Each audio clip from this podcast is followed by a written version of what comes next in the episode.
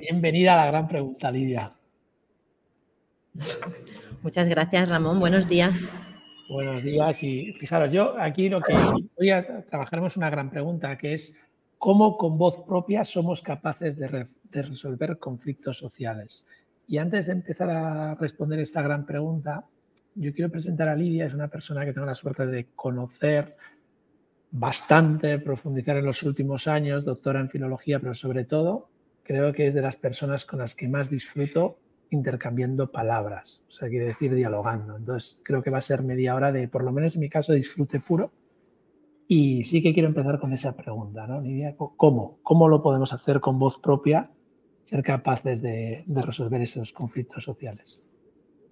Bueno, pues muchas gracias, Ramón, por invitarme al podcast, que me encanta y sabes que sigo. Y gracias también porque es mutuo y yo también disfruto escuchándote. A veces hasta te hago caso. y, lo que espero es no cortarnos la palabra como hacemos en la, en la realidad. Entonces, que fluye todo muy rápido y a veces nos sobreponemos, o sea, nos superponemos. Y voy a, voy a la pregunta, que no es fácil, la verdad.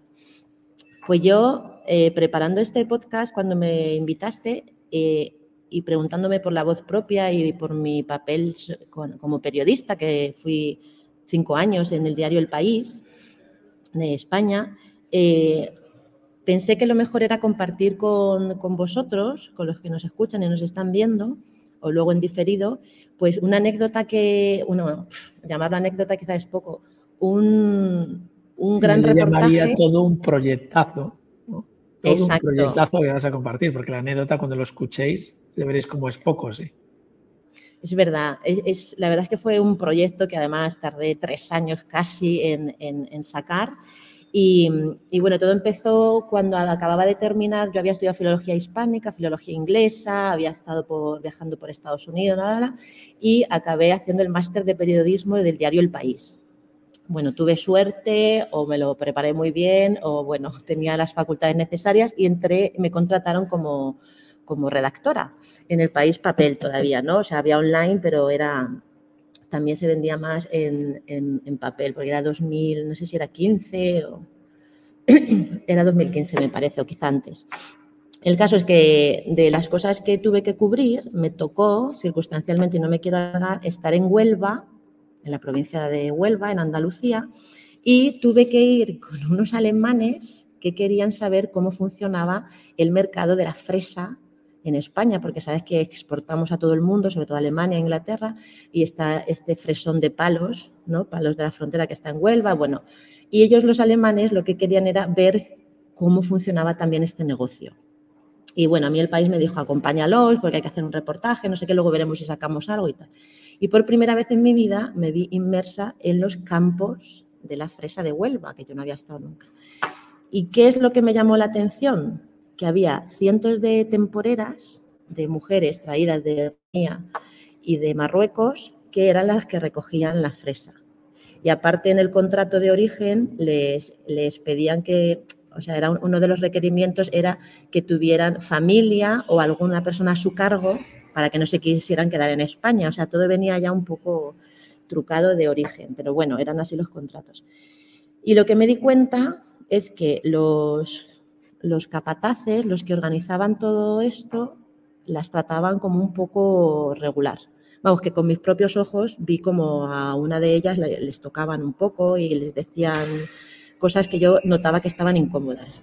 Y esto fue el germen cuando yo llegué a mi casa, digo, a mí no me interesa nada estos alemanes, ni, ni la fresa, ni nada, pero hay mujeres hay metidas en invernaderos enormes, en campos gigantes, que son extranjeras, algunas no hablaban ni español y que no sé cómo funciona esto. Entonces me puse a preguntar, volví yo sola y me empezaron a decir que ellas dormían como en una especie de, de fábricas de, prefabricados allí en los propios campos y que los capataces y gente, de los, y gente del pueblo, de pueblos de alrededor, que iban y abusaban de ellas sexualmente. Y, entonces, claro, yo ya me puse, digo, este es, este es el gran tema que yo tengo que hablar con mi director y tal. Entonces hablé con mi director en Andalucía, hablé con mis compañeros y me dijeron, pero Lidia, o sea, unos testimonios de unas chicas, ¿dónde están tus evidencias, tus pruebas, los papeles, el fiscal? Y yo decía, no tengo nada, pero esto es verdad. Y me decían, sí, claro, y muchas cosas son verdad y no se pueden publicar, pero tú de dónde sales? Bueno, súper enfadados de que estaba yo, además siempre me decían, tú te enamoras de los temas, no sé qué, y yo, que no me he enamorado de ningún tema.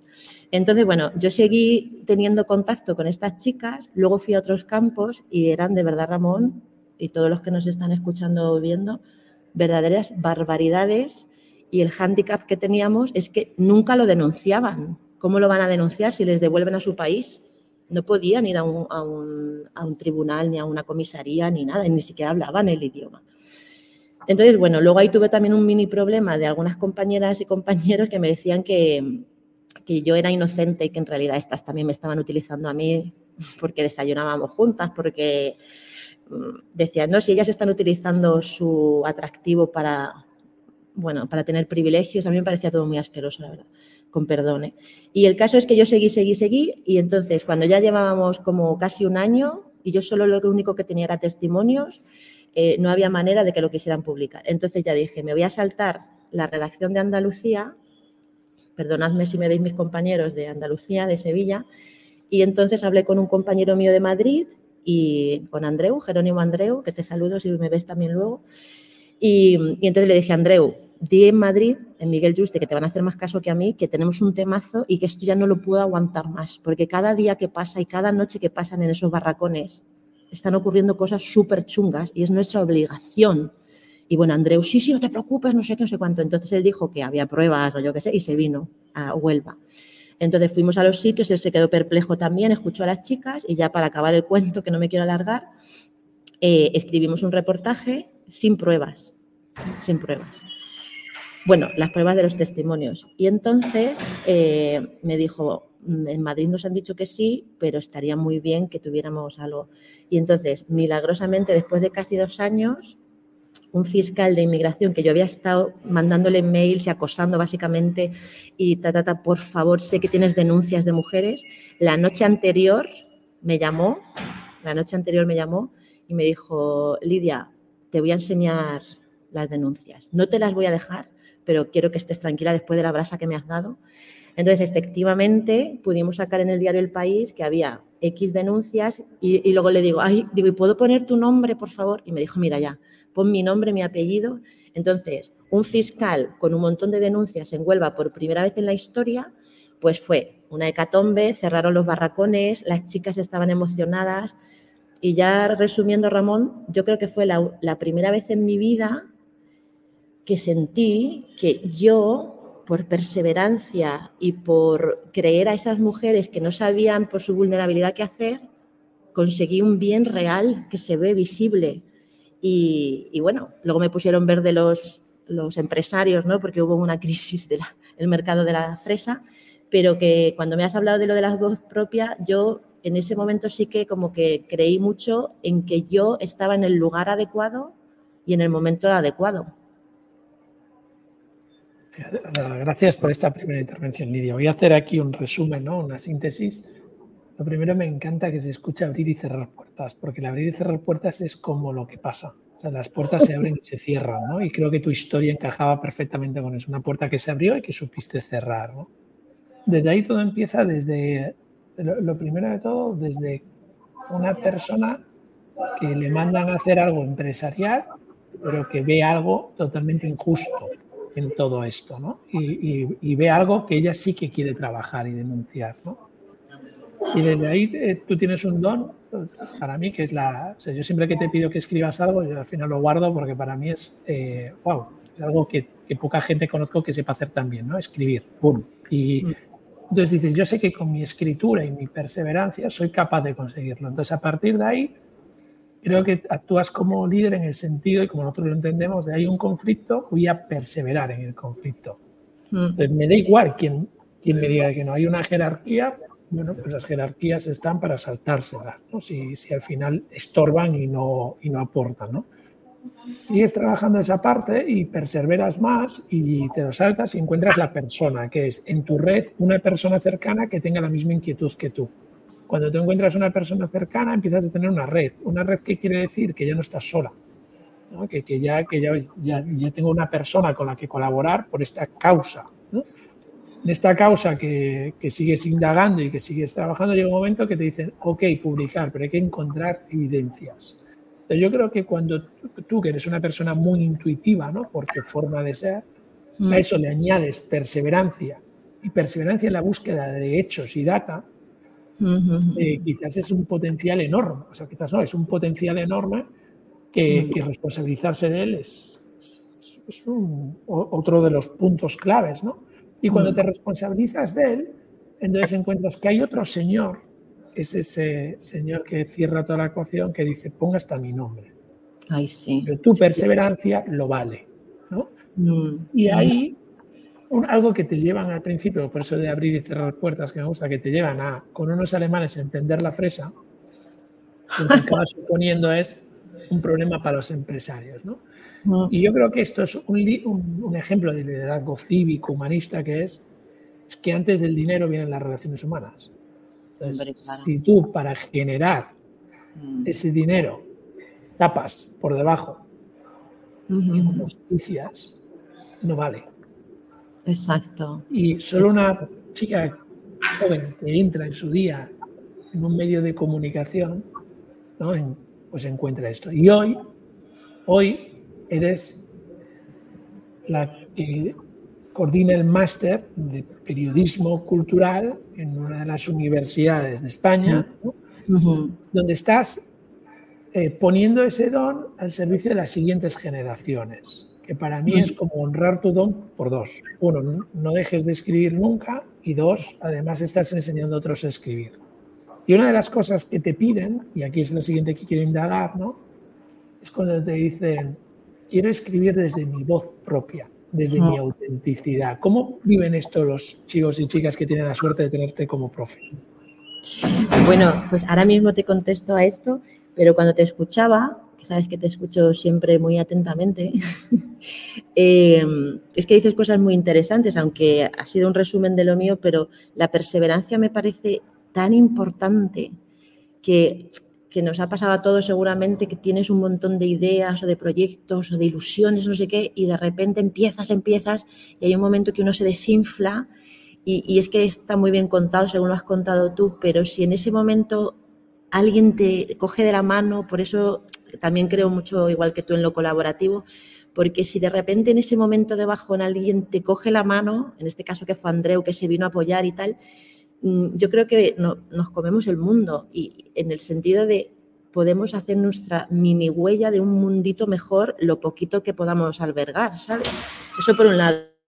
Otra cosa que es cierta valentía, que esto me gusta porque mm, al final ni el dinero ni la ni la FESA, ni que me echarán del diario El País, porque yo, si ese señor no pone su nombre y su apellido, al día siguiente todos lo hubieran negado y a mí me echan.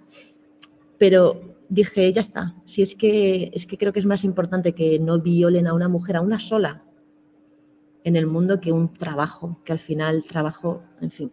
Esto es lo que quería decir y ahora te contesto. Ah, y luego lo del poder de la palabra, que es verdad que uno de mis valores, ¿no? que, que lo voy cada vez asumiendo más, porque no lo tenía claro, es el escribir y la palabra, ¿no? que para mí es la base de todo, es como la magia de la vida, la palabra. Y, el poder de la palabra, siempre se lo digo a mis alumnos y ya enlazo con el máster, el poder de la palabra es todo, porque al final todo es discurso. O sea, ahí están unas cosas que vemos, que parece que entendemos, pero luego tu discurso interno y externo es lo que realmente crea la realidad.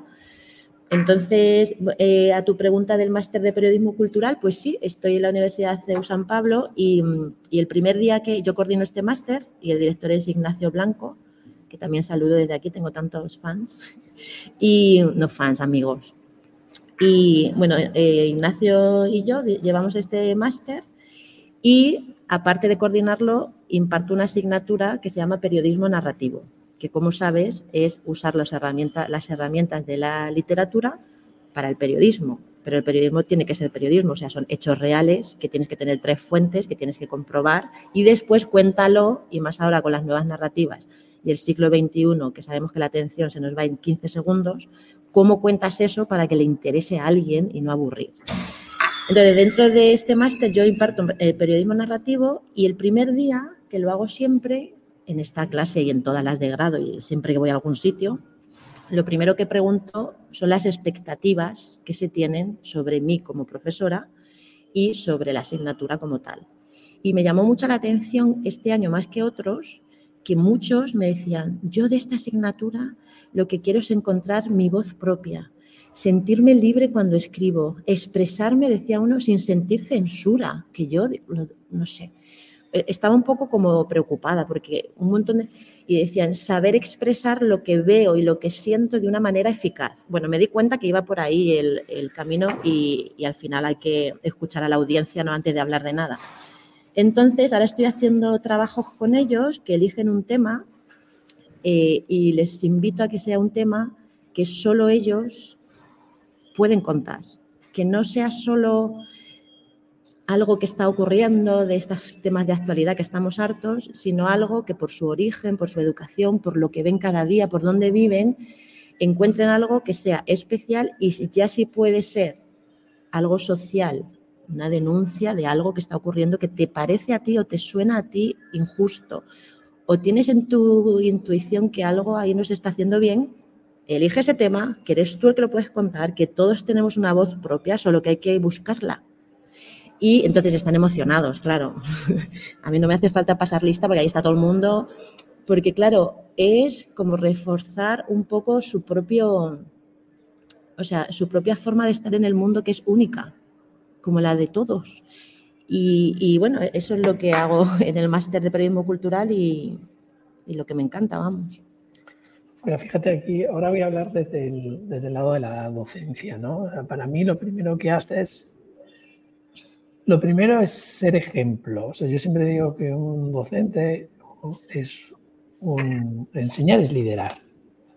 ¿Vale? Y tú puedes enseñar esa asignatura porque tú lo has hecho antes. Hmm. Y tienes evidencias de que se consigue.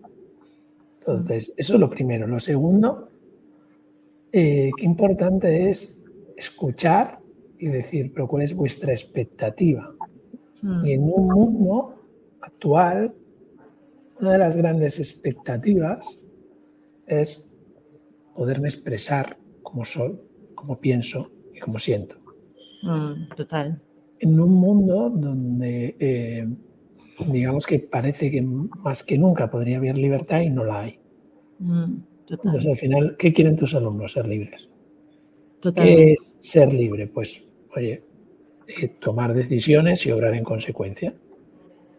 ¿Y con qué? Con mi voz propia. ¡Wow! es decir, ser yo. Entonces, yo creo que esto es lo primero también que está regalando a la audiencia de, es que ahora las jóvenes no quieren trabajar, no, es que la cultura del esfuerzo ya no te la creen. Ahora lo que quieren es ser ellos mismos y no sabemos dejarles ser ellos mismos.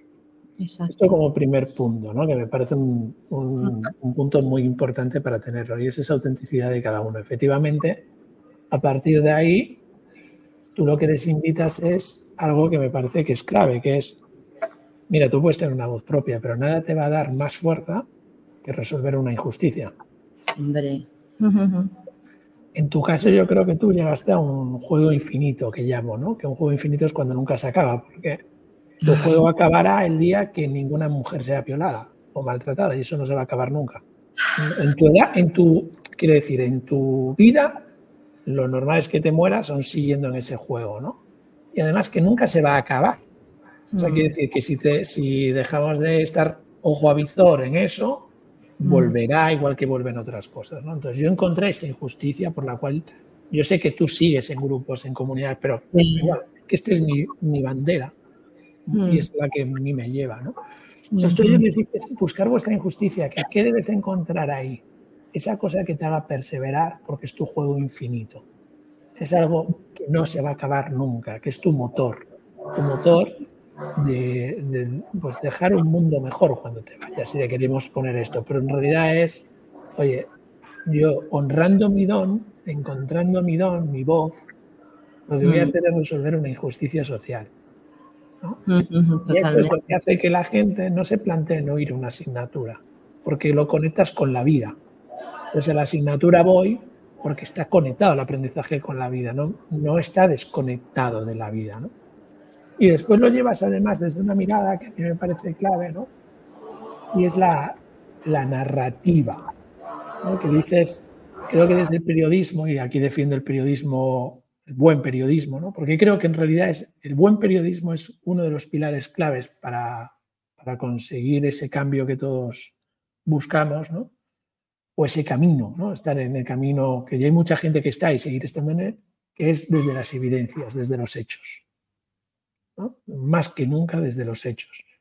Y a eso le metes cultura, Lidia. Que, que yo creo que la cultura, el arte, las artes, ¿no? tienen una facilidad muy grande de elevar conciencia. Entonces, cuando tú haces una injusticia y le metes cultura, creo que vuestro impacto, ¿no? Tus alumnos, a mí siempre me encanta, sabes que deseo conocerlos, ¿no? Pero te tengo la suerte de tener a ti en, vivo, en directo y aprender de ti, ¿no? Pero pienso que esto es clave para que pueda entender la gente lo importante que es este liderazgo. Totalmente, Ramón. Es que como, nos pasa siempre en la vida fuera del podcast, abres tantos melones que estoy aquí tomando nota, pero así, muy resumido, lo primero que decías de mm, el perfil del docente como ejemplo, me he acordado de esta distinción tradicional entre autoritas y autoridad, que me encanta siempre contar, ¿no? Que la autoridad es un cargo que te dan y eres el jefe y ya está, o CEO que te ponen a ti ahí, o el otro, que sí, que hay cargos y hay que organizarse y todo bien, ¿no? Como los modelos mentales que organizan la realidad. No tengo nada en contra, pero luego está lo que llaman autoritas, que es lo que tú te ganas de verdad. O sea, que alguien te mira, se siente inspirado por lo que dices, da vueltas a lo que le has comentado en no sé qué momento. Y esto es lo que a mí me gustaría en algún momento que mis alumnos o mis amigos o la gente que me rodea pudiera ver en mí o incluso yo encontrármelo a mí misma porque creo que ahí reside de verdad el poder. Luego, lo de la escucha, por supuesto. Yo he hecho muchos ejercicios, de escucha activa, muy bien, hasta en paradores por toda España. Y fíjate que la gente salía eh, emocionada simplemente porque les, daba unas pautas para deja de pensar lo que vas a responder después, que no importa, y escucha. Entonces sacábamos un tema, yo sacaba la libertad. Me siento libre o eh, soy yo mismo, claro, cosas así un poco sesudas. Y solo teníamos que escuchar. ¿Tú sabes cómo fluía aquello? O sea, era un, que nos abrazábamos al final. Bueno, que te voy a contar a ti que sabes mucho de eso. Y luego, lo de la cultura del esfuerzo me ha llamado la atención porque va unido perfectamente a lo que decías, que cuando ellos se creen ellos mismos y se sienten empoderados, o sea, el esfuerzo nos da mil vueltas. O sea, tengo algún alumno que ha hecho un corto, Mario Reyero, maravilloso, eh, ha hecho un corto de trabajo fin de grado, pero un corto entero grabado él con su móvil a su abuela, se llama el corto Filomena, algún día será director de cine ese chico, y se ha dejado la vida en una cosa que era poner 30 folios y resumir un poco tu grado. Y como sabía que quería contar eso y se sentía tan metido en el, en proyecto, le ha dedicado pues 500 horas más que, todo, que muchos otros compañeros. Por eso yo cuando dicen que las nuevas generaciones están regular, yo digo que muchas cosas sí y en otras no. O sea, cuando creen en algo, pero, o sea, no duermen, literal. Es que yo tengo mensajes de Mario Reyero de madrugada por una toma, una idea de este corto. Y luego lo último que me decías, lo de la cultura, claro, es que yo, o sea, la cultura no es solo que despierte conciencias, es que a lo mejor soy un poco exagerada, pero es que si no tienes inputs culturales, me da igual que sea filosofía, que te guste la zarzuela, que vayas al, al último estreno de cine, en realidad es que no tienes un, pienso, ¿eh? un concepto real de hasta dónde puede llegar el mundo, de, lo amplio que es en lo emocional, en lo afectivo, en lo intelectual. Entonces, por eso el máster en periodismo cultural fue como la horma de mi zapato y se lo agradezco mucho a Nacho Blanco porque me siento tan cómoda, estoy tan alineada con lo que hago, digo y, ¿cómo es? Hacer, decir y hacer, que, que me hace mucho, muy feliz y en eso yo creo que te pasa a ti también, que cuando tú estás feliz con tu trabajo y estás disfrutándolo, los que están a tu alrededor como que los notas como súper implicados. y dices, y esto de, y claro, eso es porque hay como una vibración, que no voy a irme a cosas energéticas ni nada, pero, pero sí hay como una vibración que la gente pues quiere sumarse a eso y no sumarse a la queja, al sufrimiento elegido, que es mucho, al estrés. Mis alumnos a veces me dicen que estoy muy estresado, tengo mucha ansiedad y todo eso es verdad y yo lo sé y sabes que hay datos de salud mental tremendos, pero a lo mejor no hay que mirar solo ahí, hay que también darles otras herramientas porque si no, mm, tampoco tienen referentes, ¿sabes? Salvo cosas en redes sociales que yo defiendo, por cierto, porque en las redes sociales hay cosas maravillosas pero también cosas que no. Entonces, si no tienen herramientas para discernir, en fin, esto es lo que te he tomado nota de lo que decías. Ah, y lo de ser libres, que eso ya es el remate. O sea, es que ya si se consiguiera todo eso junto, o sea, si tú tienes la pócima, Ramón, que intuyo que la tienes, vamos a hacer un mundo muchísimo mejor para todos. Fíjate, yo, creo que la, por pócima, Eva, pero vamos a bajarlo a... Yo creo que estamos haciendo un resumen muy bueno, que es decir, lo primero, responsabilízate de tu don. Y ahí Lidia te la sueldo, ¿no? Deja de decir que no lo tienes. Ya, y esto le pasa a mucha gente, ¿no? Por, por falsa modestia, falsa humildad. No, me responsabilizo, lo tengo. Y es un deber utilizarlo.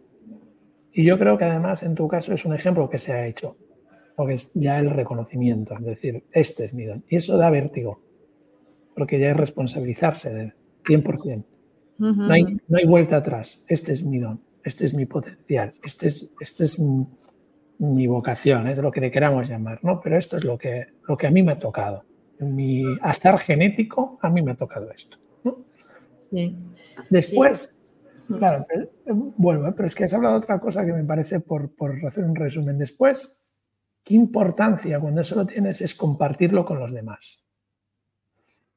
Y te digo porque, porque me parece que tú lo lograste contando la primera historia, ahora lo compartes con los demás y creas algo que has querido dejar por ahí, pero que yo no voy a dejar escapar, ¿no? que se llama espacio. O sea, tú, primero eh, tienes esa parte de, de responsabilidades de ti, después lo compartes con los demás y generas red con tu propia red de alumnos, con profes. Mira cuántas veces has nombrado a gente, ¿no? Generas esa red. Y cuando tienes esa red clara, hay una cosa que se llama espacio y tú pones mucho foco en sostener ese espacio. Llámale aula, llámale, pero es un espacio donde se vibra alto, es decir, donde hay seguridad para ser tú.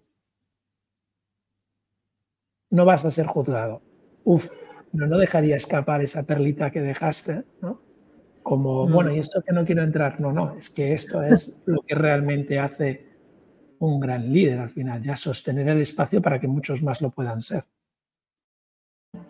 Pues respondiendo así muy brevemente, el responsabilizarte de tu don, sabes que nos conocemos hace años que me ha costado ¿no? y, que, y que estoy casi consiguiéndolo, pero también invito a la gente, a todos los que nos están viendo, escuchando, que de verdad crean en sí mismos, porque yo que me he pasado mucho tiempo sin hacerlo, al final es un descubrimiento que te cambia todo. O sea, es como si te pusieras unas gafas mucho más guays, unas gafas de sol ultra modernas y, y luego me decían mucho que yo usaba lo que llaman el lenguaje de la atenuación, que es que cuando sabes de algo y lo vas a decir, antes te sientes como mal, nos pasa a veces mucho más a las mujeres, pero no voy a entrar en temas feministas, dices, bueno, yo no lo tengo muy claro, pero, y sí que lo tienes clarísimo, o yo no sé mucho de esto, pero si eres doctora en esto, o sea, entonces, sí que estoy trabajando, y tú lo sabes bien, Ramón, en, dejar de, esa falsa humildad, o no falsa, sino que no quieres como demostrarlo del todo. Y esto me encanta una frase de Santa Teresa de Jesús, aquí voy yo citando a, las grandes, que me gustó mucho, que decía que la humildad es la verdad. Entonces, si tú eres muy bueno en algo y tú lo dices, eso es la verdad, eso es humildad, porque lo otro es engañar, y al final ya estás en, las arenas movedizas de, la no autenticidad. Y por último, lo de los espacios, pues precisamente estoy mirando y la verdad que las fuerzas del universo me están llevando, aunque esa frase suena muy rara, a, crear espacios, a crear espacios porque es como una demanda ¿no? que, que sé percibir con, por la escucha activa que gente quiere reunirse en lugares especiales en cualquier parte eh, para sentirse ellos mismos, para, para tener actividades culturales donde ellos sientan que están consiguiendo algún hallazgo de algún tipo intelectual, donde se conviva de alguna manera Y es un proyecto que todavía no puedo hablar mucho, pero que, que me está encantando, porque además que, que creo tanto en ello, en juntarse, como ahora mismo contigo aquí, yo estoy feliz. Ahora que tengo que subir a la reunión con los daneses, pues eso es también bien, ¿no? Pero, pero, no sé, como que creo que si nos juntamos se produce la magia. Y eso yo sé que tú también lo sabes. Sí, yo creo que es así y entonces es cuando perseveramos por esa causa social y entonces no se produce solo la magia, sino se producen los hechos y se producen las realidades y se cambian realidades, ¿no? Es realidades para lo que para lo que aquí estamos, ¿no? Yo creo que la transformación, mira, y cerramos desde aquí, quiero saber tu última opinión, pero de esto también me gusta como doctora en filología, ¿no? Que es la transformación, yo la entiendo que viene cuando no hemos tenido una evolución continua. Si tenemos foco en una evolución continua, en una evolución continua, eso es un estado natural. Y cuando se nos ha olvidado, hay que transformar para volver a estar en ese estado natural. Yo, yo pienso que ahora tenemos la necesidad de una transformación para evolucionar de forma continua. Sí, estoy totalmente de acuerdo. Y, yo me acuerdo en estos estudios de filología inglesa primero, después hispánica, yo todo el rato era como una búsqueda, una búsqueda a través del lenguaje, a través de autores, a través... Y al final, si, si de verdad hacemos esa involución, evolución, y, yo estoy convencida 100% de eso, hay una transformación real, evidente, y como tú siempre señalas, señalas, que se ve, que no es una intuición ahí en el fondo de tu cabeza dando vueltas y rondando, sino que tú ves transformaciones reales. Y yo creo que por eso yo te veo a ti una persona tan feliz, que debe dar muchísima felicidad saber que has colaborado mínimamente o en gran manera a que alguien transforme su vida para mejor. Y si encima luego ayudas a otras personas que han sufrido, porque no todo el mundo tiene los privilegios que tú y yo tenemos de hablar aquí desde la Complo, desde Lanzarote, hay gente que, está eh, atrapada y si conseguimos, y creo que es una responsabilidad, que esas como trampas se abran y, hacer un poquito más de justicia social, que es como hemos empezado, yo habré dado por, satisfecha mi, no sé si mi existencia, pero al menos desde que soy más consciente lo que hago cada día, ¿sabes? Pues Lidia, te, te invito a que escuches tu último minuto, porque en realidad todo eso lo has hecho tú. Ah, gracias. Y ya verás cómo analizando toda la entrevista, yo creo que, tomarás conciencia, ¿no? Gracias por tu tiempo, por, compartir con nosotros toda esta experiencia, esta sabiduría, estos hechos, estos ejemplos y bienvenida a Biforget. Mil gracias, Ramón. A ver, voy a escuchar mi minuto y mil gracias a todos.